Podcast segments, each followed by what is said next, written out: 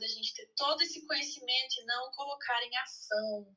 É isso mesmo. Não, e aí começa o capítulo 1. Capítulo 1, amiga, eu só pensei em você. Você, você, você, você, você. Inclusive, já fica aqui o convite, gente, para o desafio da Aninha que começa hoje para acabar o Clube do Livro. Porque eu tô de férias, mas a Aninha pouquinho. uma semana de desafios e se colocou aqui também. Então a gente está comprometida aqui com vocês, hein? Gente, depois, ó, é, vê lá o meu Insta, o Insta da Fê, você vai me achar de algum jeito. Desafio 717, 17 minutos para você largar a procrastinação, para aprender melhor, para ter foco. E tem tudo a ver com esse primeiro capítulo. Tudo. Que aqui começa a falar sobre a educação. Que diferente do que a gente também aprendeu a nossa vida inteira, e diferente de como a gente aprendeu na escola, educação é a ação de criar. E aqui fala sobre a importância de entrar em ação, né? E saber realmente usar o cérebro, porque o nosso cérebro ele é preguiçoso. Ele sempre vai fazer a gente fazer o que é mais fácil, o que dá menos trabalho, o que usa menos energia, né? E é justamente sobre isso que a Aninha vai estar falando essa semana inteira, gente, no desafio dela. Então, olha aí como Exato, vai a prosperidade também. Com certeza. E mais, mais desses assuntos vocês vão ouvir no desafio. É isso mesmo. E aí, aqui nesse capítulo, ainda fala sobre três pontos. O primeiro é isso da educação. O segundo é nunca aceite conselho de quem não fez. E o terceiro é pare de ouvir críticas construtivas, porque não existem. Toda crítica é algo destrutivo, né? Então é a gente ser mais seletivo com tudo isso que a gente está ouvindo dos outros e deixando entrar aí na, na nossa mente e na nossa vida. Vamos pro capítulo Eu adoro que ele fala também é, o negócio do feedback. É, eu não vou te dar um feedback, vou te dar um forward, que é tipo, vou te dar um movimento, um direcionamento. Ao invés de dar um feedback olhando para trás, não, dá um direcionamento ali para a pessoa. Perfeito. Eu sempre, falo, eu sempre falo uma coisa que eu acredito muito. Se você não tem nada para agregar, não fala nada, guarda para você. Não fica compartilhando só a sua opinião sobre as suas coisas quando ela não agrega em determinado assunto ou quando ela não agrega na vida da pessoa. Aprende a ser mais seletivo nas coisas que você fala, porque muitas vezes, até por não ter assunto, a gente tem mania de ficar dando opiniões irrelevantes sobre todo o assunto que está acontecendo no mundo. Quando não vai agregar, quando você não tem uma solução, quando você não tem algo que traga realmente algo positivo, que vai contribuir com aquilo, não fala mais, não fala nada. Perfeito. Gente, capítulo 2, a mágica da multiplicação. Só a multiplicação, só o xizinho pode te deixar rico. É, é, o único sinal da matemática. E aqui ele fala sobre a soma, a subtração, a divisão e a multiplicação. A galera que faz a soma é um poupador. Ele diz que uhum. são aquelas pessoas, sabe a galinha de grão em grão, a galinha enche o papo, gente, isso é furada. A, subtração, a gente acreditou a vida inteira, né? A gente acreditou a vida toda. a subtração é pela, pela pessoa que só subtrai, o consumidor é o cara que só gera problema. É, a divisão, é, ele diz aqui que é o sinal matemático mais perigoso. É o insensato, ele sempre quer rachar tudo, é aquele que gosta de dar prejuízo, mas a multiplicação, essa sim, é onde a gente precisa focar. O multiplicador é o próspero. Então, olha só, a gente, a gente tem que focar em multiplicar tudo que a gente tem, tudo que a gente é. E o importante que ele fala, tudo que é multiplicado por zero dá o quê, gente? Dá zero. Uhum. Então, ele mostra aqui, ele fala zero vezes um a zero. A qualquer coisa multiplicada por zero vai dar zero. Então, 0,5 vezes 1 ainda é 0,5. Então, você tem um ali um inteiro e uma metade, os dois vão ser metade. Você tem duas metades, 0,5 vezes 0,5 vai dar 0,25. Você fica pior do que você estava antes. Então, sempre multiplique com o inteiro. Exatamente. E aí é o poder das nossas associações. A gente tem que cuidar com quem que a gente passa a maior parte do nosso tempo, com quem a gente faz conselho, com quem a gente se inspira, né? com quem a gente tem por perto de nós, porque a gente vai acabar multiplicando com essas pessoas. Se elas estão abaixo, você vai ficar menos, você não vai ficar mais, tá? É, e aí ele coloca, ó, o X é o único sinal que faz você ficar multimilionário ou bilionário. Não adianta.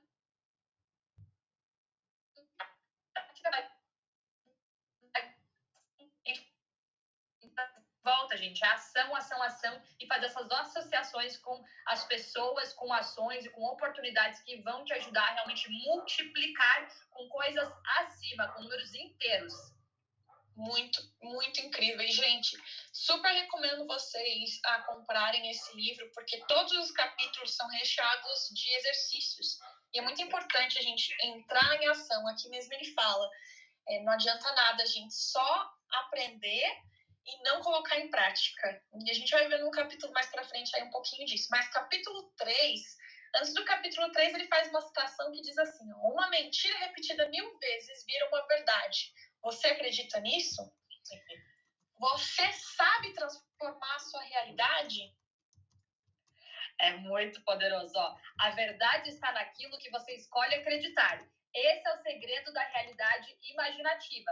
Por isso, cuidado com o que você acredita. Não existe sua verdade ou a minha verdade. Existe apenas a sua crença naquilo que você pensa ser verdade. Então, aqui ele fala sobre fama.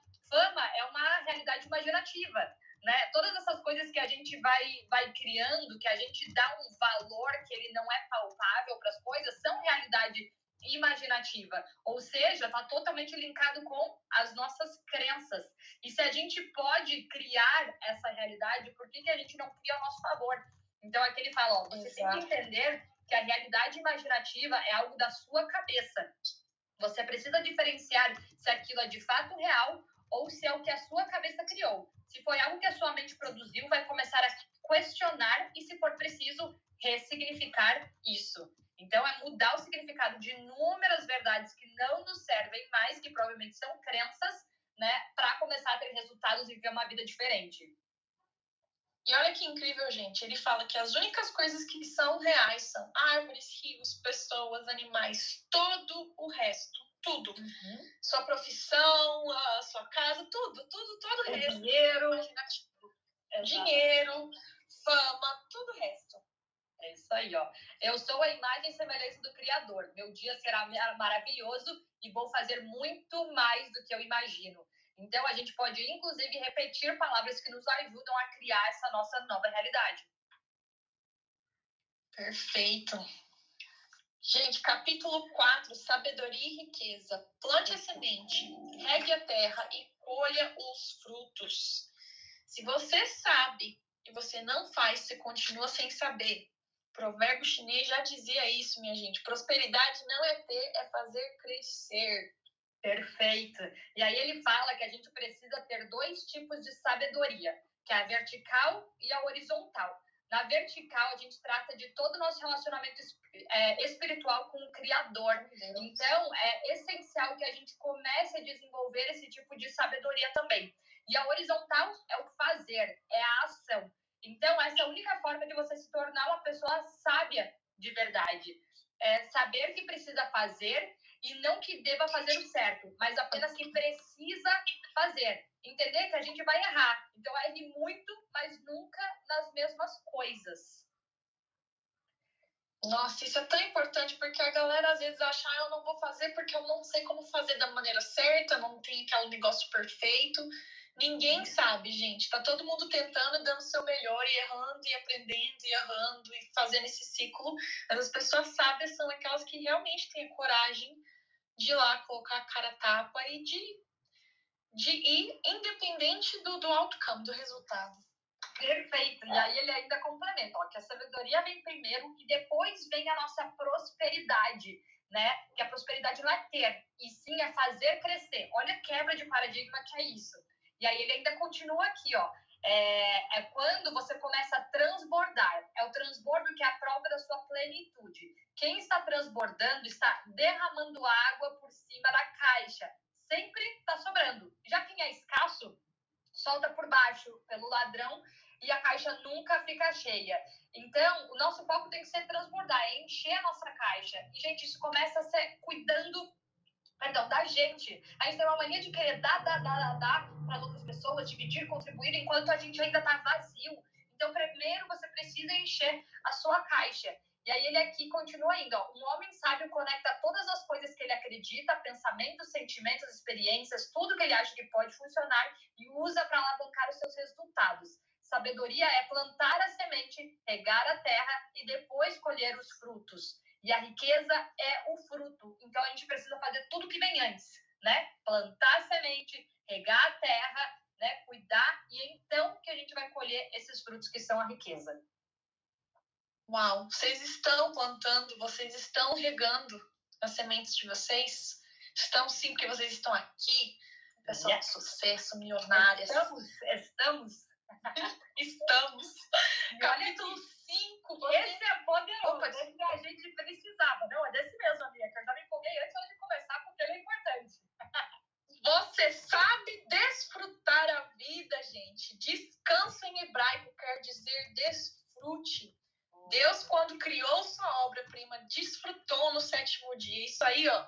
Ah, eu é. e Dona Fernanda estávamos precisando ouvir muito. Estamos aprendendo. Estamos, Estamos aprendendo. Aprendemos. Apre precisávamos aprender, agora aprendemos. Olha aqui, você não precisa esperar a vida inteira para desfrutar de algo. Você pode desfrutar agora e o desfrute, em primeiro lugar, é o mental. Gente, a gente precisa do descanso ele é essencial, porque senão de volta a gente começa a running with your cup empty. Ai meu Deus, como que traduz? A gente está querendo é, seguir na reserva, seu né? copo. Ah, Muito obrigada, é, a gente está querendo fazer tanta reserva, mas não tem energia o suficiente para dar continuidade. E aí, quando a gente cai, cai com tudo e gasta muito mais energia, né? A pessoa pobre e produtiva vai sempre falar mal daquilo que ela nunca experimentou. Então a gente tem que cuidar, porque às vezes a gente está criticando pessoas que estão desfrutando, ou às vezes a gente critica, né, ou fala mal de pessoas que gastam muito, por exemplo, ele coloca aqui o exemplo do colchão dele, né, que o colchão dele custa 30 mil reais, né, e que na época, antes dele entender isso, por exemplo, antes, quando ele teve o primeiro carro dele, que não tinha ar-condicionado, ele falava que era frescura as pessoas que tinham carro com ar-condicionado. A gente tem que cuidar com essas coisas aí que a gente critica, que provavelmente é porque a gente nunca experimentou. E quando a gente começa a entender é, desses investimentos que a gente coloca no nosso desfrute, no nosso descanso, no nosso conforto, isso volta para nós. Dormir bem, que é a tua hora de recarregar suas energias, vale muito mais a pena você investir isso numa cama do que numa outra coisa que talvez não vai te permitir se, recarregar. Às vezes, ter um carro com ar-condicionado que vai permitir que você relaxe, que você descanse, que você esteja fresquinho ali dentro, é melhor do que você ficar falando mal de um carro sem ar de um carro com ar condicionado porque você simplesmente está com essa mente é, limitada, né? Então cuidado com olha só sobre produtiva. E olha só que incrível, mesmo com dinheiro a pobreza pode permanecer. A pobreza não é a falta de dinheiro e ter dinheiro não faz ela embora. O que faz ela embora é uma mentalidade diferente, ter ações diferentes. Uhum. E para finalizar esse capítulo, olha que legal. Olha, amiga, eu tô achando que ele tá muito alinhado. Ele fala ainda nesse capítulo que para você poder desfrutar, você precisa saber o que você quer, né? E é por isso que a gente precisa uhum. fazer uma lista do estilo de vida que a gente gostaria de viver. Porque muitas vezes a gente está gastando com coisas que não são desfrute para nós, porque a gente acha que quer aquilo, porque a gente acha que aquilo é um descanso. Mas muitas vezes não é. E aí, sabe o que ele sugere a gente para fazer? Vision board. Quadro. Pensei em você todinha. Gaste. Aqui, ó você vai fazer a lista do estilo de vida que você quer, né? E aí ele ainda coloca aqui, ó. É, ilustre com figuras o quadro dos sonhos descubra como será o seu estilo de vida daqui 2, 5 e 10 anos. Ó, a gente tá alinhado. Nossa, uma parte que eu achei bem bonita também, é tão simples. Ele coloca assim, um exercício 1. Um, visualize uma cena onde sua família está em desfrute durante 5 minutos. Imagina você, gente, num momento super feliz, de descanso, de prosperidade, de abundância. A gente tem que pensar muito mais nessas coisas, a gente pensa muito em problema. Pensava, pensávamos. Pensar, a gente pensava. Exatamente. Exato. É muito Não legal. Mais. Essa experiência é muito incrível, né? Olha como faz a gente refletir toda semana e se colocar em constante evolução. É, lembrando, gente, que assim, é puxado fazer essa leitura toda semana, tá? Isso não é um estudo aprofundado, por exemplo, assim como a Aninha falou, esse livro aqui ele é inteiro com exercícios. Eu não consegui fazer todos os exercícios, mas é, com certeza vai ser um livro que depois eu vou querer estudar, fazer todos esses exercícios com calma, porque aí sim que a gente vai conseguir com qualidade, né, colocar em prática tudo que está aqui. Então leiam os livros que vocês mais forem gostando, tirem de lado para vocês estudarem a fundo, tá? Perfeito. Capítulo 6, Princípios Milionários. você já assumiu a sua identidade. Uhum. Quando eu falo ser, significa identidade, que é sobre quem você é. Aí... E aqui ele coloca seis pontos pra gente. Primeiro é dissolva relacionamentos com pessoas que te atrasam. A gente já falou isso várias vezes. Ai, é, e o papo... Não tenha dó de ninguém. Não carregue as pessoas. Ah, tem um livro, tem um vídeo dele né, no YouTube que fala sobre isso. Não carregue as pessoas. Você não nasceu para salvar o mundo. Jesus já fez isso por nós. Toma essa. Pega essa, exatamente. O segundo, o segundo é seja investidor. Invista em tudo. Você tem o principal, que é a sua vida. Invista um milhão 51 a 1.200 horas, ou seja, toda a sua energia naquilo que te dá retorno. Olha aqui, capitalize o seu tempo ao terceiro, que é você fazer coisas que vão fazer você ganhar tempo, é ser prático. Por exemplo, coisas que a gente faz hoje que ajuda a capitalizar o tempo. Look planejado, amiga, a gente tá muito alinhado. Look, look, look planejado. planejado. Banho frio, né? Porque, querendo ou não, o banho quentinho é confortável. Você fica lá 20 minutos, meia hora, porque é tão gostoso. Agora, você dá um banho frio, cara, isso é prático. Três minutinhos, você saiu correndo dali já, já toma banho e tá pronto.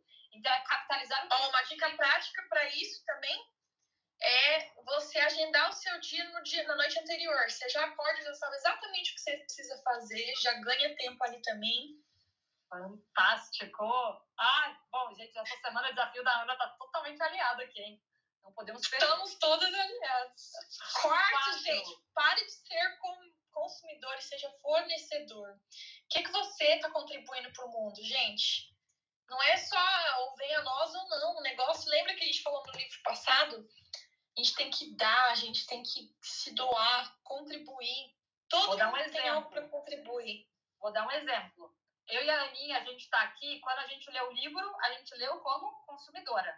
Agora a gente está dividindo com vocês como fornecedora. A gente que está fornecendo isso para vocês. E vocês podem fazer a mesma coisa. Vocês podem pegar esses ensinamentos aqui e fornecer para outra pessoa, compartilhar, contribuir. Vai lá no seu Instagram, divide. Seja um fornecedor. Aqui ele, é ele coloca exemplos aqui, inclusive na questão das redes sociais e tudo mais. Você é um consumidor ou você é um fornecedor? Você está usando, por exemplo, as redes sociais para ficar ali só consumindo, consumindo, consumindo? Ou você está sendo produtivo e fornecendo também coisas ali dentro, né, e gerando frutos disso. Muito importante, gente. O quinto é compre habilidades. Isso aqui, nossa, hum. é mais uma vez alinhados. Você quer Muito aprender inglês, você quer aprender em braille, você quer aprender a negociar, você quer aprender a tocar um instrumento. Compre habilidades, invista no seu aprender como aprender. Cara, obrigada, Marcelo. esse livro aqui, tá louco. Fantástico. Ó, sexto, conecte-se com novas pessoas. Se conectar com no mínimo uma pessoa nova por semana. Gente, a gente tem que cuidar muito com esse conforto e manter o nosso, nosso ciclo de relacionamentos fechado. Ai, como quem já são meus amigos, quem já tá na minha vida e não me abro para mais pessoas. Cuidado. Se conforto, conforto, conforto Exatamente, exatamente. Se conecte com novas pessoas e se desafie a se conectar com alguém novo, pelo menos uma nova pessoa por semana. Esse daqui, ó, o sétimo, olha. Não, não faça, faça conta de nada. nada. Ai, ai, ai. Olha, sabe que eu gostei, eu gostei de, e esse aqui dá um medo, ó, ele fala pra gente não fazer orçamentos, tá? quando você está em crescente de renda. Mas aqui é quando você está em crescente de renda, tá, gente? Não quando você está quebrado. Você estabiliza a sua vida, tá? Mas nessa nova vida, não faça orçamentos, não anote seus gastos e crie sempre receitas, porque dessa forma suas despesas nunca vão superar suas receitas. O tempo que você está gastando contas, fazendo contas, deveria estar usando essa mesma energia para criar novas receitas. Então, por que, que ele está falando aqui isso? Porque ele já tem essa mentalidade produtiva quando você pensa na produtividade, você entende, enquanto eu estou ali fazendo conta, pedindo um monte de orçamento, eu já podia estar produzindo, já ter pago o que foi preciso para esse investimento e já teria moved on, né? Eu já teria seguido em frente. Uhum. E isso é uma mentalidade muito próspera. Porque muitas vezes você quer o mais barato, mas não é o mais barato que vai te trazer o melhor resultado. Então é melhor você se colocar sempre nessa mentalidade de produzir, né? É, e fazer com que as suas receitas sempre superem as suas despesas. Isso é desafiador, mas é inteligentíssimo, gente. É, uhum, é mesmo. E agora. Uh, um mais poderoso que o outro. Próximo a capítulo. A super Qualquer bobo na vida se aposenta com 10 anos de trabalho. Tô pronta pra ser boba. Gente, esse aqui é muito poderoso, tá? É, primeiro porque ele fala uma coisa que eu já ouvi o Paulo falar várias vezes e que me fez refletir demais. Que o fim sempre é melhor do que o começo. Seja o fim pro término de algo ou porque o fim é algo que vai te levar para um próximo nível. Então, ó, o fim de um noivado é maravilhoso, porque ou você terminou o noivado porque você viu que a pessoa não era a pessoa do seu futuro, ou porque você vai fazer o quê? Casar. Então, o fim, ele sempre é melhor do que o começo, porque ele te leva para uma decisão muito mais assertiva, tá? Mas aqui no caso, ele começa a falar que a gente tem que ter essa super data que é a data em que os seus olhos vão abrir e você terá a tão sonhada aposentadoria. Mas a gente tem que ter essa data, tá? Que é, você tem que saber hoje já qual é o dia, a hora, o ano, todo, quando você vai se aposentar. Você tem que determinar essa data para você, tá? Que é quando você vai parar de se preocupar em pagar contas, porque elas já estarão todas pagas, tá? É, tudo Você já determinou a sua amiga? Da renda passiva. Amiga, eu determinei porque a gente fez isso no, ah, no desafio lá no. Ai, meu Deus. No, esqueci o nome? No 10 em 1. No 10 em 1, mas eu confesso que eu ah. esqueci. Eu anotei a data, ela esqueceu. Eu tô bem certinho. eu anotei lá. Tem que Bora lembrar dessa data aí. Vou mandar pra você, pra gente já fazer um compromisso juntas aqui da nossa aposentadoria. Bora. E, gente, uma coisa incrível aqui que ele fala. Quais são os passos para você conseguir atingir essa, essa aposentadoria? Mentoria. Ele sugere que a gente faça uma mentoria ao ano. Descanso. Uma vez por semana. Férias. Uma vez ao ano. Não tenho feito isso. Não fazia isso. Farei, faço agora. Não Cursos. Seis ao ano. E eu acho isso muito importante. Eu mesma esse ano já fiz dois. Uhum, Estamos exatamente. em fevereiro, março. Livro, um por semana Networking, se conectar com uma pessoa nova por semana. Meta financeira, uma meta nova por mês. Gerar nova receita, duas novas ao ano. Se você passa o ano todo no seu mesmo trabalho, sem pensar em como você pode acrescentar mais valor, gerar mais receita, tá na hora de acordar. Atividade física, pelo menos três vezes por semana. E aí, fazendo isso, criando a nossa super data, a gente está ali, ó, 10% crescendo ao ano. Significa que em 10 anos a gente consegue essa aposentadoria aí. Yes! Oh, já temos a data da aposentadoria. Meu Deus! 10 anos, amiga. Olá, quarentinha. 10 anos. A gente vai, vai viajar lá. Maravilhosa. Meu Deus do céu. Ai, gente, já tô pronta. Ai, volta ao mundo. E aí, gente, agora esse próximo ponto é muito importante. Não existe pergunta idiota. Idiotas não fazem perguntas. Capítulo 8. A arte da extração de diamantes. Nossa. Amiga, você não achou que isso aqui parecia concurso de negociação? Cara, sério, tá muito fantástico. Parece que lá que a gente fez lá, inclusive, lá do, do Masterclass. do Chris Voss, é. Uhum. Eu e a Fê, a gente fez um curso sobre negociação com um cara que era é, o top negociador do FBI. É, tem muita, muita coisa em comum, gente, que fala sobre como extrair diamantes. O que, que é esse negócio de extrair diamantes? Como que a gente extrai diamante das pessoas? É através da pergunta. Uhum. E é uma, uma técnica muito simples. Quando você quiser saber qual realmente o coração da pessoa, faz pergunta para ela. É, uhum. e, e não precisa ser uma pergunta muito inteligente. É a primeira pergunta que vier na sua cabeça. É a pessoa vai falar para você assim, Ana, eu quero ser mais produtiva. Ela fala, o que, que é ser mais produtiva para você? Ah, eu quero acordar mais cedo, eu quero comer melhor. Ah, por que, que você quer acordar mais cedo? E você vai fazendo perguntas até você realmente chegar no, no coração ali, no, na raiz, na raiz. do que, que a pessoa realmente quer. Perfeito. E aí, e, diamante cuidar com essa mania de ter vergonha de fazer pergunta. Tem que cuidar. Isso é uma coisa que eu, que eu mais tenho ouvido esse ano, tá, gente? Esse ano que eu, eu coloquei um monte de mastermind aí maluco. Cara, o negócio de pergunta. Igual que eu falo, quando eu faço Fê Me Ajuda. 20 minutos pra alguém ter coragem de ser a primeira pessoa a fazer pergunta. Depois que uma faz, só não quer fazer. Gente, seja sempre o primeiro a fazer pergunta e a melhor pergunta é a primeira que vem à sua cabeça, que geralmente é a mais genuína, o que você realmente quer saber. Gente, vocês têm que entender também que ninguém nasceu sabendo. A sua pergunta de hoje pode ter sido a pergunta do expert anos atrás. Então não fica com essa coisa de vergonha. Ninguém nasce sabendo.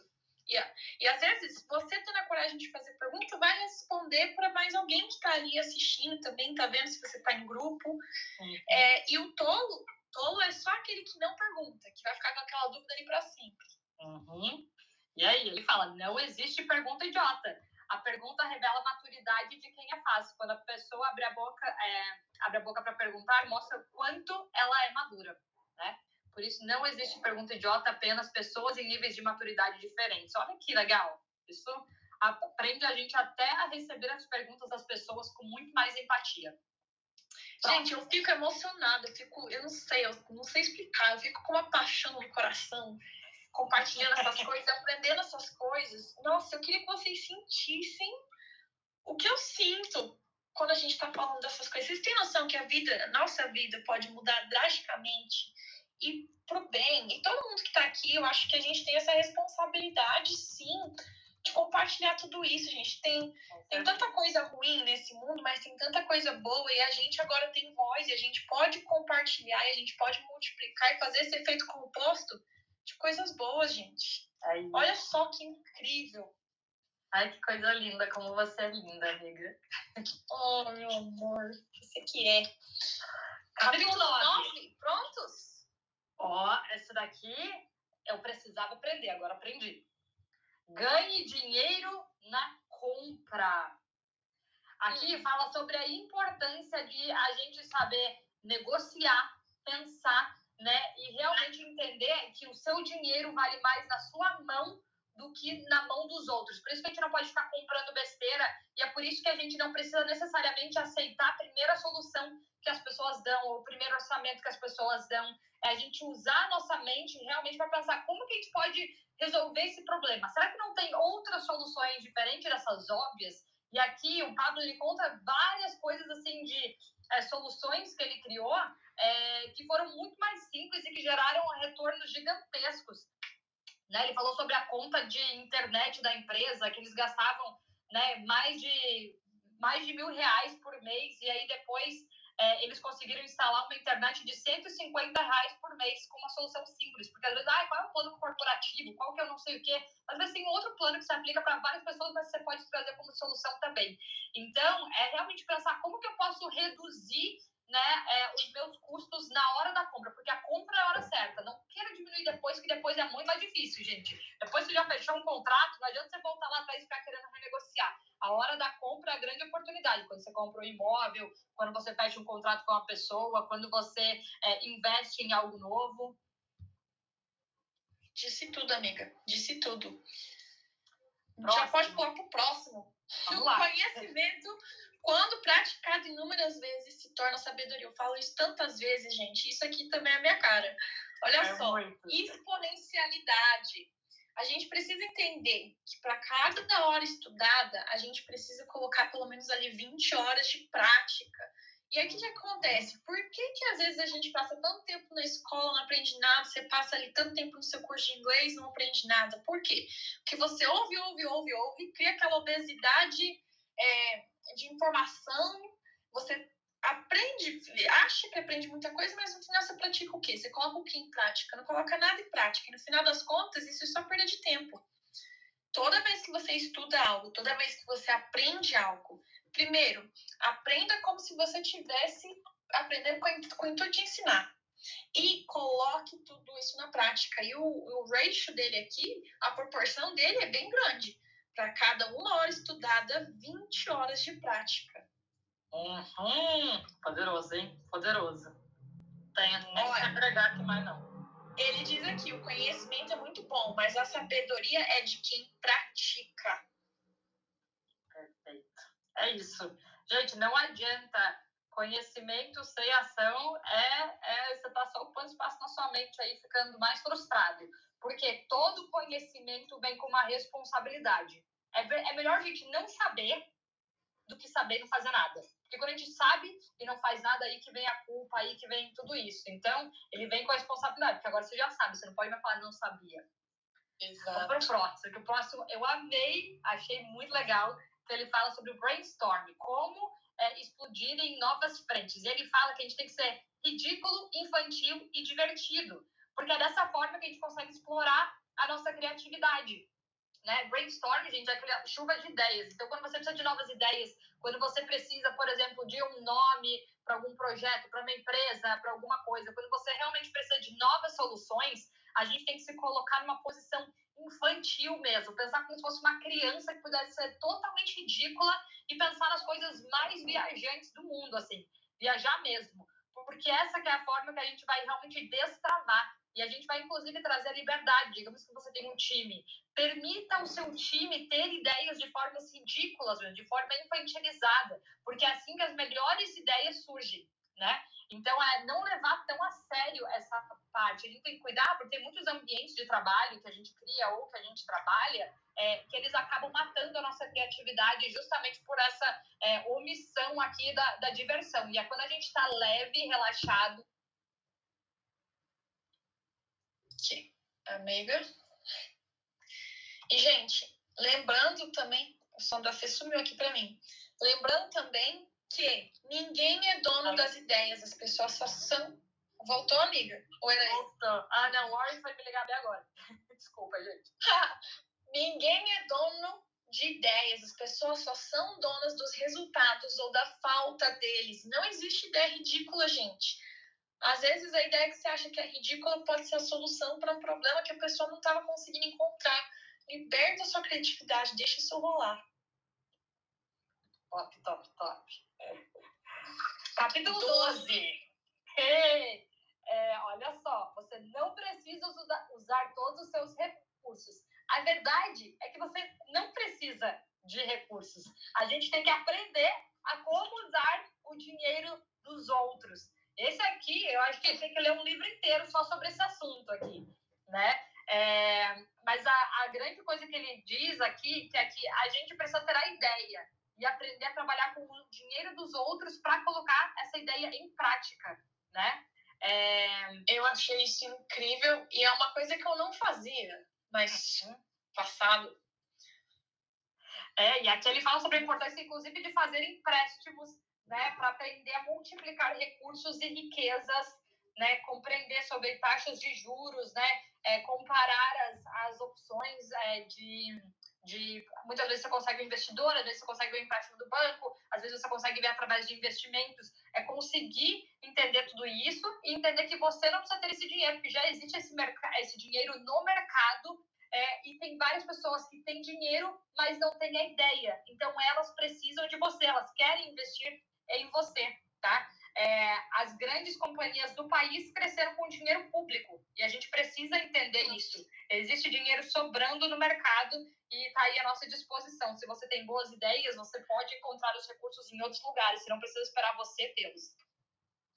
E ele falou também aqui, ele fala para a gente começar a estudar o BNDES. Eu, por exemplo, não tenho muito conhecimento, especialmente morando fora do Brasil, mas é uma coisa muito importante, especialmente para quem está no Brasil, para quem quer investir e entender. Ele dá um exemplo aqui que eu achei que deixou bem claro. Olha, você pegou um milhão e aplicou a 1% ao mês, que está rendendo 10 mil e precisa pagar na linha de crédito 0,4 ao mês. Os juros do dinheiro que você aplicou pagam o dinheiro que você tomou emprestado. Isso é a questão de OPM, né? De Other People Money. Usar o dinheiro das outras pessoas. Show, show, show. Capítulo 13. Podemos ir para o 13? Podemos, bora lá os três capitais. O primeiro capital, dinheiro, é só uma camada fina. Existem três capitais. O primeiro é o financeiro, que é aquele que todo mundo acredita que precisa, né? O segundo é o intelectual, tá?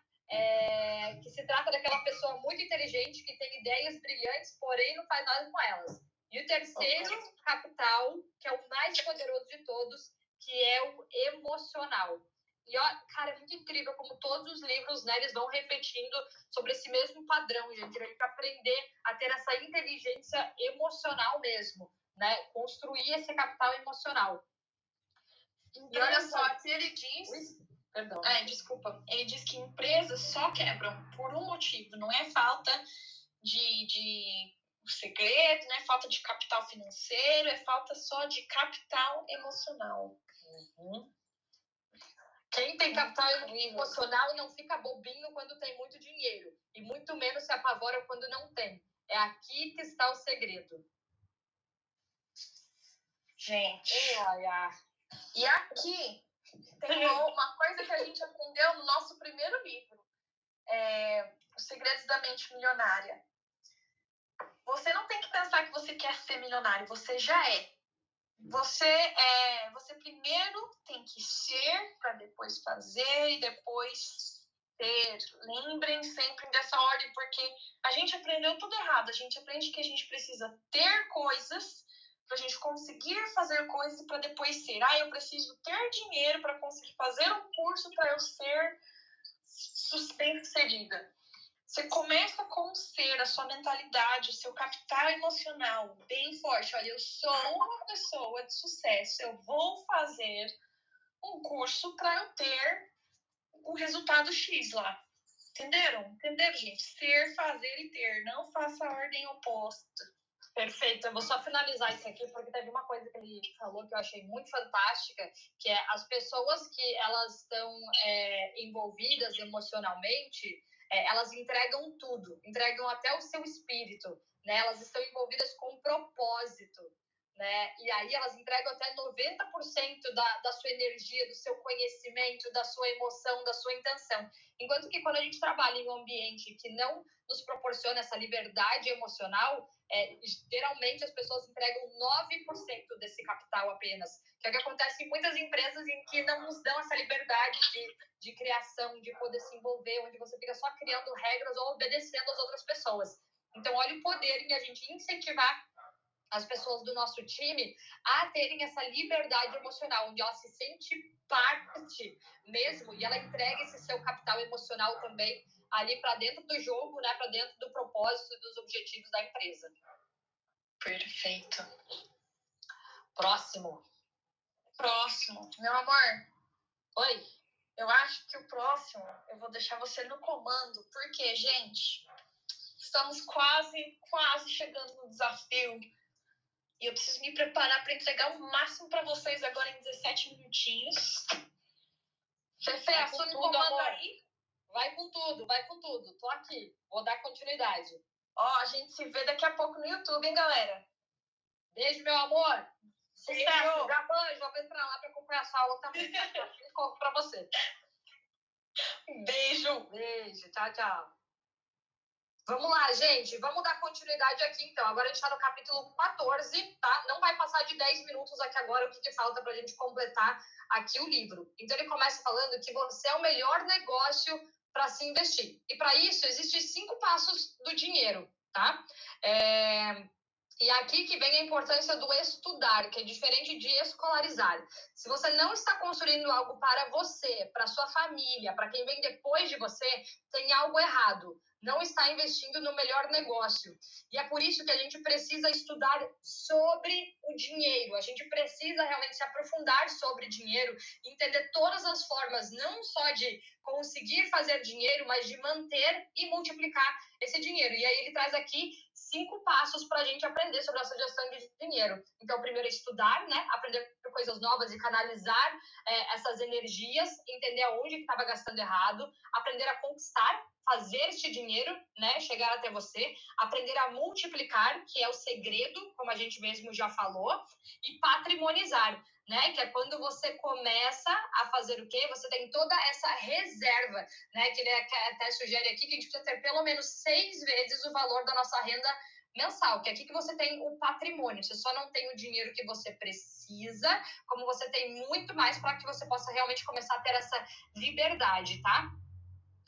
É, e por fim, compartilhar. Não espere você morrer para passar para frente os seus bens. E aqui, olha como tudo que ele falou durante o livro é, vai se complementando, né? Aqui vem o transbordar, o contribuir, o investir em outras pessoas, é, vem aqui o desfrutar, né? Então, esses são os cinco passos do dinheiro. Próximo capítulo. Trabalho bom é aquele que tem data para acabar. E aqui ele entra nas cinco rendas. E ele fala que o trabalho é a menor das rendas que a gente vai ter.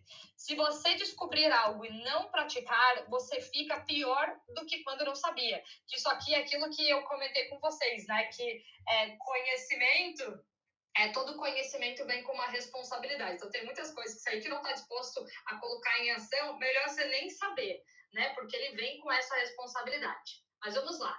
A primeira renda é o trabalho e a segunda é o lucro, tá? A terceira, é, o tipo terceiro de renda é o patrimônio. Então, olha só, você trabalha, recebe um salário, é a primeira renda.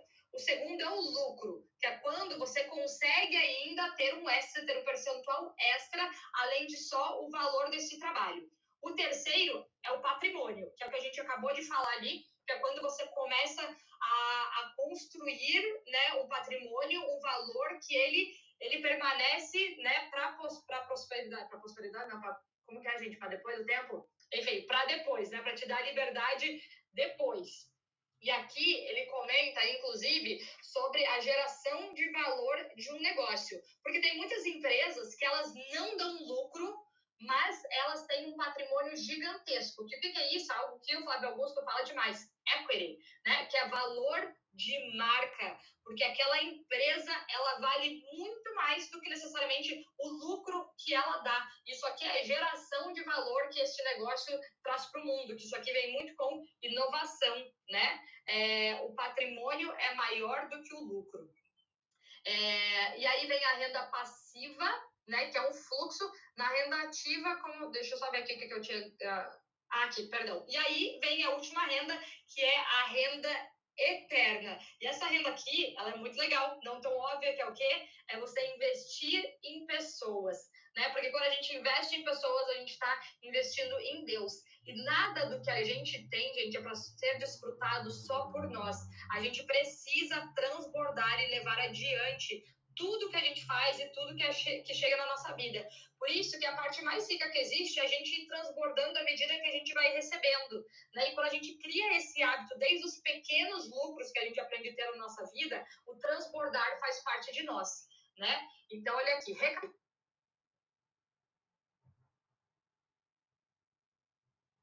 se não estiver gerando renda, é inimigo da renda passiva e a renda passiva te deixa em paz para investir em pessoas. Isso aí que é a renda eterna. Então, resumindo, ele diz que a gente não pode depender só do salário, nem achar que o lucro é o suficiente, nem que o patrimônio é o suficiente. A gente precisa sempre estar buscando todos os tipos, os cinco tipos de renda, lembrando que o quinto é o mais poderoso de todos.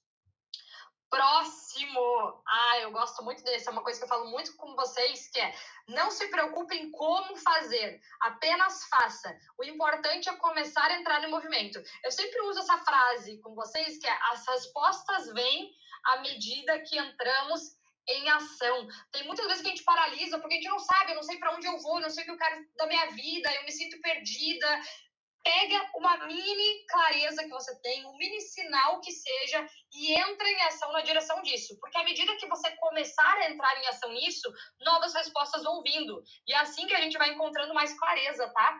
É, então, esse capítulo aqui é oportunidade versus atitude, né? E aí ele fala: eu prefiro aprender do que ganhar. Ganhar é muito bom, mas a Bíblia diz que é muito melhor dar do que receber.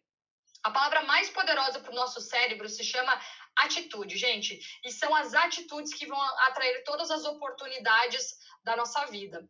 É... E aqui, é... olha aqui, ele traz aqui algumas partes bíblicas. Eu acho muito legal, né, quando traz essas questões da Bíblia aqui que, que nos incentivam. Olha só, é... assim como Jesus falou, se você tiver fé do tamanho de um grão de mostarda, você vai conseguir transportar os montes de lugar, tá? E aqui ele estava contando a história de Maomé e a importância da nossa fé junto com a nossa ação. A gente precisa dar sempre os nossos passos de fé. A gente entra em ação e acredita com fé que isso vai nos levar aos lugares que a gente quer. Agora pense no que realmente quer e vá em direção a isso, porque a atitude vai fazer você ficar cada vez mais próximo da sua montanha. Existem oportunidades que estão sendo dadas a outras pessoas porque você não toma atitude. Cara, essa daqui dói. E isso é muito verdade. Vencedores fazem diariamente o que derrotados fazem ocasionalmente. Ele podia acabar o livro aqui já. Escreva essa frase, gente. Eu escrevi isso aqui quando eu estava lendo, eu escrevi, ficou lá no meu computador ainda, é, lá em Sydney. Vencedores fazem diariamente o que derrotados fazem apenas ocasionalmente. Dói, mas são coisas muito importantes de a gente ler, aprender o quanto antes. Vamos lá, capítulo 17, estamos na nossa reta final aqui. Assim como as pessoas vivem em ciclos, as empresas vivem em fases. Para você crescer, você precisa deixar o rio fluir. Cinco fases de qualquer empresa. Aqui ele fala que a gente precisa ter datas, a gente precisa ter sempre datas, a gente precisa criar esse hábito de colocar a data né, da ação de qualquer coisa. O primeiro passo de qualquer negócio é colocar data para ele abrir. Não adianta você continuar aí é, com essa ideia, ah, eu tenho uma ideia de um projeto, ah, eu tenho uma ideia de uma empresa, ah, eu criei um plano aqui faz cinco anos, eu estou esperando a hora certa. A gente precisa ter a data de início e começar nessa data. Então, coloca a data para as coisas, para de continuar postergando e falando de ideias. Ideias são coisas muito subjetivas, a gente precisa de datas, tá? Para ação prática das coisas. É... Tantanana. Próximo. Opa, aqui, o próximo. O segundo dedo ou segunda data é o break-even point, conhecido como ponto de equilíbrio, tá? Que aqui o que acontece é quando a empresa já fez, né, é, rendimento suficiente para cobrir todo o seu investimento. Então a gente precisa ter uma data para que a empresa possa ter se pago, tá? É, depois vem o terceiro, que vamos chamar de payback, que é quando tudo aquilo que você investiu em um negócio começa a trazer dinheiro de volta para o bolso do dono. Então, vocês entenderam? Primeiro a gente tem que ter uma data de início, e aí ele provavelmente vai ter que investir. Depois a gente precisa se pagar, pagar esse investimento. Então a empresa ainda não está dando lucro. Depois que a empresa se pagou, a gente começa a ter o quê? Aí sim a gente tem o payback, que a gente começa a ter um lucro em cima daquilo que foi investido. Aí depois a gente vem para o próximo. Olha aqui, que muitos, é, que muitos empresários têm dificuldade que é contratar um CEO. Você precisa começar a comprar essa sua aposentadoria, treinar uma pessoa para te substituir e fazer a empresa ser tocada né, por você. E aí, é, a quinta, que é a melhor fase de todas, que é representada pelo dedo mínimo, é, que é quando você vende o seu negócio. E aqui se conecta com o que a gente acabou de falar, que é equity, né? A gente precisa criar negócios que possam ser vendidos. E é aqui que é feito o real dinheiro, gente. Quando a gente cria empresas com valor de mercado que possam ser passadas para frente, tá? Não adianta se apaixonar pelo seu negócio. Dessa forma, ele não vai se prosperar. Apaixone-se em servir as pessoas e qualquer coisa que você colocar a mão vai prosperar. Vamos lá, capítulo 18. Onde eu não começaria investindo. Nem sempre o que todo mundo faz é aquilo que precisa ser feito. É, por isso, eu não começaria investindo em coisas on demand eu faço por demanda ou entrego por demanda. Então, por exemplo, a gente tem que cuidar é, em fazer estoque, né? Aqui ele começa, cuidado quando você começa um negócio que ele é cheio de estoque, porque aqui é um grande risco de a gente realmente falir. Eu não investiria em um negócio também que tem muita gente. E aqui ele fala sobre empresas enxutas né? Quanto menos pessoas você tiver no seu time para fazer o trabalho acontecer, é melhor. Por isso que muitas empresas, inclusive, terceirizam trabalhos. Você não precisa ter todo mundo dentro da sua empresa, você pode terceirizar para outras empresas que são experts nessa área, você diminui seu custo e você diminui, inclusive, é, toda essa responsabilidade de treinamento, inclusive custo com mão de obra. Tá? É, também não investiria em um negócio que não tem sistema, pois você não consegue escalar. Então, inclusive, para a gente começa o nosso próprio negócio, o nosso, um dos principais focos que a gente tem que ter é ter um fluxo de trabalho inteligente, tá? Criar sistemas para que uma coisa leve a outra. E qualquer pessoa de fora que chegar conseguir fazer esse negócio acontecer também. Digamos que hoje você não está, hoje você ficou doente, hoje você morreu, qualquer pessoa que chegar, já existe um sistema e essa pessoa vai conseguir conduzir esse negócio com a mesma maestria. É... E olha aqui, isso aqui é uma coisa que é bem contraditória, mas eu acredito demais nisso aqui que ele fala. É, não guarde as suas ideias. Elas só têm valor quando são executadas e você é, e é melhor ser você o autor. Quando a gente fica guardando as nossas ideias, gente, ela não é autoria nossa, tá? Porque pode ter outra pessoa que tem uma ideia muito semelhante ou a mesma ideia e ela vai colocar em prática. Então, a pessoa que realmente tem a melhor ideia é aquela que coloca essa ideia em prática ou compartilha e faz ela acontecer, tá? É, também não começaria investindo em coisas muito burocráticas ou coisas muito tradicionais. E aí, o que, que ele traz como exemplo? Uma coisa tradicional é abrir uma loja física. E quando ele, ele traz aqui alguns números, as lojas físicas estão caindo 5% a todo ano, enquanto que as lojas online estão crescendo 10%. E é por isso que a gente precisa se atualizar rápido e cuidar com a nossa resistência à evolução e desenvolvimento do mercado. E é por isso aqui que de volta a gente tem que cuidar para não se apaixonar pelo nosso negócio. A gente precisa estar disposto a inovar e se atualizar junto com o mercado ou à frente do mercado, inclusive. Capítulo 19. A semente. Sementes são as nossas ideias, tá? A semente não é só uma semente. A semente não demonstra o seu potencial enquanto ela ainda é somente um caroço. Quando a gente olha para uma semente, a gente não consegue imaginar toda aquela árvore frutífera que ela vai ter, tá? E aí ele conta: depois que mudei o meu estilo de olhar, quando vejo uma manga, enxergo nela a sua verdadeira identidade, uma mangueira. E olha que legal, gente. Aqui ele faz a gente começar a entender, afinal de contas, o que é identidade. Quando a gente olha pra gente, muitas vezes, quando a gente ainda não tá tendo os resultados que a gente gostaria, é porque a gente ainda é uma semente, é uma semente. Mas a gente precisa olhar pra gente com todo o potencial que a gente tem não só como uma manga, mas como uma mangueira, porque se eu planto as sementes que eu tenho, é assim que eu vou fazer com que ela cresça, claro, se eu seguir os próximos passos que a gente vai falar aqui, né, e frutificar, né, em outras mangas, né, dar frutos, prosperar e compartilhar tudo isso. A condição que você vive hoje não te define. Nossa, eu falo tanto isso também. Então, ó, nações que começam com nações começam com uma pessoa, com uma semente. É uma coisa bem simples. O seu milhão também. Você só precisa ter uma ideia de mil reais, que é a semente, e vender para mil pessoas que esse é o seu milhão. Então, se a gente pensar, quando a gente pensar, ah, eu quero ser milionário, parece uma coisa tão complexa, tão distante, mas se a gente destrinchar e voltar para a parte prática, gente, nada mais é do que você só precisa ter uma ideia que vale a mil reais que pode ser uma mentoria, pode ser um curso, pode ser um aplicativo, pode ser um objeto, pode ser algum evento, e você precisa pensar: existem mil pessoas que comprariam? Como que eu posso fazer para vender para mil pessoas? E a gente precisa visualizar esse desfrute para lançar essa semente na terra e poder depois cultivar né, todos esses frutos. Então pensa aí, você tem alguma ideia de mil reais? Que pode ser um produto, que pode ser um, um serviço, que pode ser um acesso né? E aí a gente precisa pensar em como multiplicar para a quantidade de pessoas necessárias. Caso você não tenha uma ideia de mil reais, mas tenha uma de 500, ótimo, vai ser proporcionalmente. Como que você consegue, né, plantar essa sua semente aí do milhão? Tudo que você tiver dúvida, faça sempre perguntas.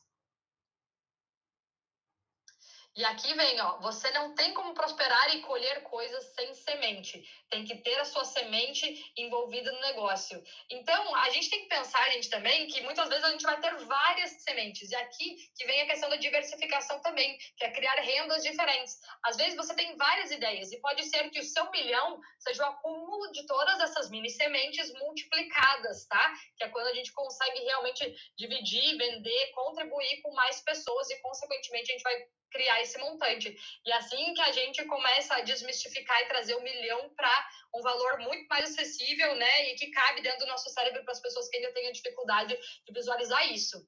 Conecte, conecte, conecte-se com pessoas para surgirem as ideias. Então, caso você ainda não tenha ideia, se conecte com pessoas que te ajudem a construir essas novas ideias, pessoas que também são visionárias, pessoas que também são inovadoras, pessoas que também acreditam nessas possibilidades.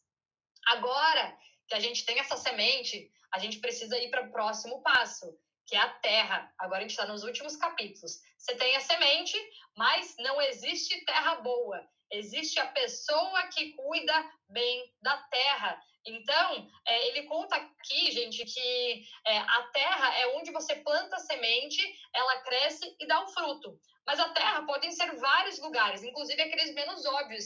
Ele conta aqui que você consegue fazer crescer frutos em qualquer lugar se você souber cuidar dessa terra. Inclusive, tem lugares que conseguem plantar até na areia. Eu acredito que você é uma terra boa para produzir. E o problema são as suas crenças, pois elas bloqueiam o crescimento e comprometem os seus frutos. Para a terra produzir 100 por 1, é preciso respeitar o ciclo. É, e aqui ele fala sobre o perdão. Olha só que legal, ele começa a trazer várias características pessoais e volta aqui para nossa mente, para as nossas crenças. A gente precisa começar a aprender a se perdoar rápido e perdoar outras pessoas rápidas, porque a terra, aqui ele está falando que nós somos a terra. A gente tem a semente, a gente tem a semente que é a nossa ideia, tá? Mas você é a terra, você precisa plantar essa semente dentro de você. E se a sua terra está fraca, se a sua terra está seca, se a sua terra é rancorosa, se a sua terra não se perdoa, não perdoa outras pessoas, você não vai conseguir fazer com que essa semente frutifique dentro de você, tá? Aprenda uma coisa: se você não desfrutar e não descansar, você vai perder. A terra é um lugar de descanso. Então, como que a gente começa a fazer a nossa terra ser fértil? Entender o ciclo dela. A gente sim cuida da nossa terra, a gente sim faz com que a nossa terra se torne fértil, mas ela precisa descansar para trabalhar todo esse conhecimento que a gente está colocando nela. A prosperidade é o crescimento, mas para crescer você precisa de uma terra boa. A terra é o coração e o cérebro. Do coração procedem as fontes da vida e o seu cérebro é o que dá o comando para aceitar e fazer. Se o seu cérebro está pronto para executar e o seu coração é bom, você sempre vai ser uma terra boa. Gente, eu acabei de ver que eu falei que a gente ia terminar em 50 minutos e eu passei. Então eu vou correr aqui para a gente finalizar e eu não tomar o tempo de vocês, tá? Respeitar o tempo de vocês e o nosso. Que a gente se empolga e vai colocando vários detalhes, porque tem muita coisa aqui. Então vamos lá para o próximo Patrocinar alguém não é apenas investir, é acreditar que ele é capaz. Então, quando a gente acredita em pessoas, esse é o adubo da nossa terra.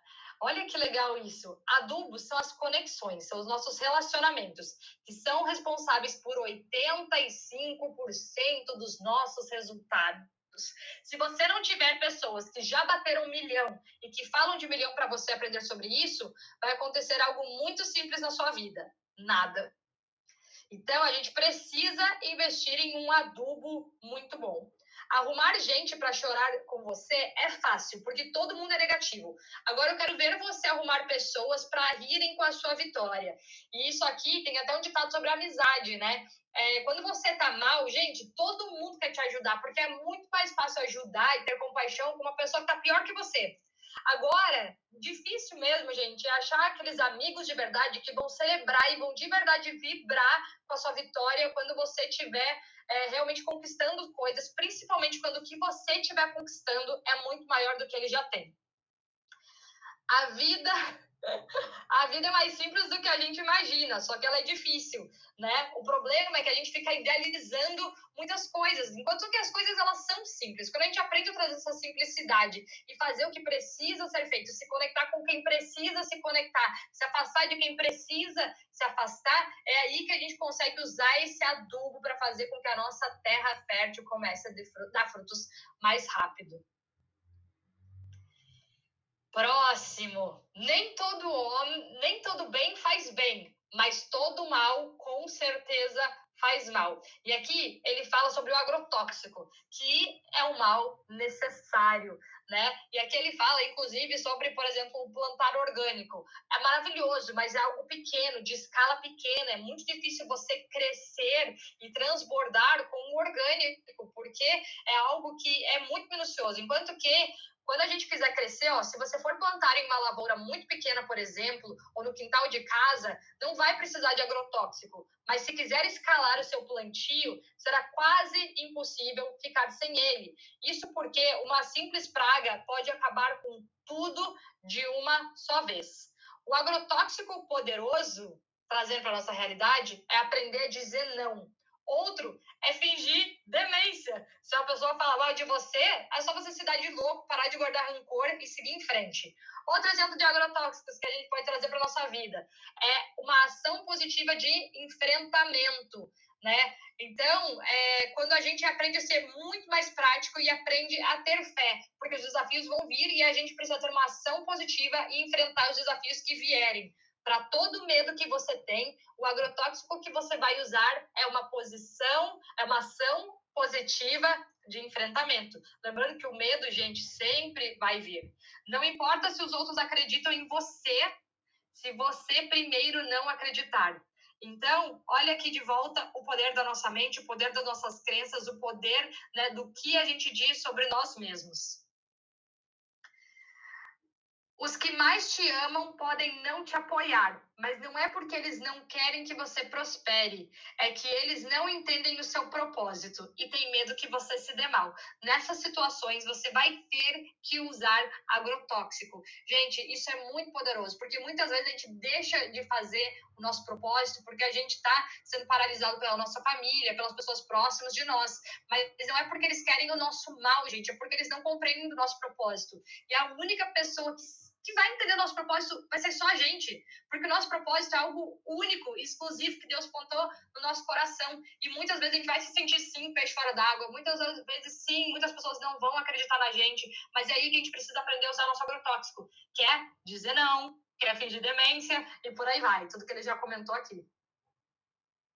Eita, achei muito legal essa parte. Vamos lá. Agora, por fim, a gente vai chegar na nossa colheita. Não é sobre plantar e colher, existe também o cultivar. E aqui é tudo tem o seu tempo. Por que você não prospera? Algumas, algumas pessoas respondem, porque ainda não é o tempo de Deus. Mas aqui ele disse aqui: você tem sementes disponíveis o tempo inteiro e pode usá-las o quanto quiser.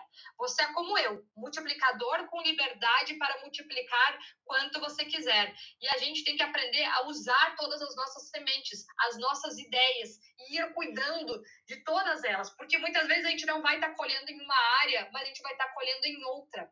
E a colheita, ela não é sobre sorte plantar e colher, mas lembre-se, entre plantar e colher existe o cultivar, que é tudo que você faz durante o processo, pois a energia que você vai gastar no cultivo vai determinar os seus resultados. Você tem que colocar uma data para a colheita.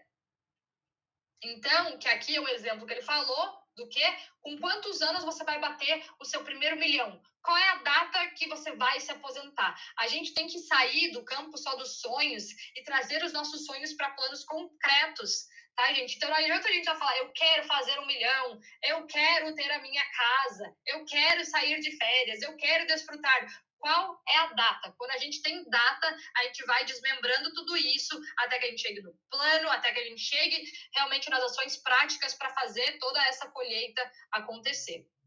E agora a gente vai finalizar aqui o último capítulo que é busque valor em tudo que você faz. Como comercializar a colheita? Pois é, gente, agora que a gente já cuidou da nossa terra, plantou nossa semente, agora que a gente realmente já tem um monte de manga, a gente precisa vender essas mangas. Afinal de contas, se a gente não vender, se a gente não fizer nada com toda essa colheita, o que, a gente vai fazer? Elas vão todas apodrecer, a gente vai ficar com um monte de manga e não vai ganhar nada. Não faz sentido nenhum é, fazer todo esse trabalho. Então, olha só, você tem que aprender a comercializar tudo que você faz tem que gerar valor, porque o preço tem que acompanhar o valor.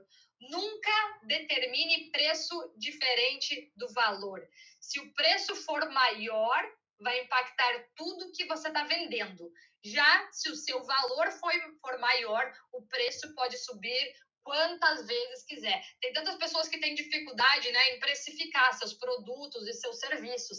E aqui, gente, a gente sempre tem que considerar qual é o valor de tudo isso? Qual é o valor que eu estou entregando? Enquanto o seu preço for menor do que o seu valor, tá tudo certo. A gente tem que cuidar quando a gente está cobrando muito mais do que o valor que a gente entrega nas coisas que a gente faz no nosso produto ou no nosso serviço. É, você precisa saber colocar o preço porque a sua vida vale muito. que mais que ele colocou no valor? Que muitas vezes a gente vai fazer escolhas. Então, por exemplo, pessoas aqui que vendem cursos, pessoas que vendem mentorias, pessoas que vendem o seu tempo. Não importa só quanto vale o seu trabalho. Você tem que pensar quanto vale, perdão, a sua vida. Porque a hora que você está fazendo aquilo ali, você está deixando de estar com a tua família, você está deixando de desfrutar outras coisas que são importantes para você. E essa é uma forma de a gente quantificar o nosso valor também e aprender a se posicionar para que as outras pessoas respeitem o nosso valor também, tá? Você tem que comercializar suas ideias, o seu conhecimento acumulado, o tanto de livros que você já leu, todos os cursos que já fez, as horas que passou estudando, tudo isso precisa ser valorizado. Quando a gente pensa no nosso preço, a gente vai considerar o nosso valor. Você tem que colocar tudo isso em jogo, né? O seu tempo que você está deixando de estar com a sua família, com as pessoas mais importantes para você, e tudo que você já investiu em você durante toda a sua vida. E aqui é muito legal que ele fala sobre a questão do conselho, né? É, conselho, se fosse bom, seria vendido, né? Não seria de graça. E é justamente por isso, porque as pessoas que sabem se valorizar, elas sabem realmente cobrar e honrar por tudo isso. Então, gente, esse foi o livro Os Códigos do Milhão. Para mim, ele foi muito, muito, muito especial. Ele está aqui, ó, complementando ainda mais tudo aquilo que a gente já está vendo é, em todos os livros aqui que a gente já leu. E antes da gente finalizar, eu já vou colocar aqui para vocês qual que é o livro da próxima semana. O livro da próxima semana, gente, ele é mais desafiador, porque ele é um livro gigante, que ele é o Poder Sem Limites, do Tony Robbins, tá? É, quem conseguir ler, o que a gente sugere, vocês podem ler, inclusive, resumos do livro. É, talvez eu e a Aninha, também não consiga ler o livro inteiro, mas a gente vai pegar todos os highlights do livro, a gente vai consolidar os maiores aprendizados. Esse é um livro super poderoso, e na semana que vem, nessa mesma data e horário, a gente vai estar aqui para ler né, para discutir o poder sem limites. Todo mundo que participou dessa sala, gente, tira um print, compartilha, convida mais pessoas.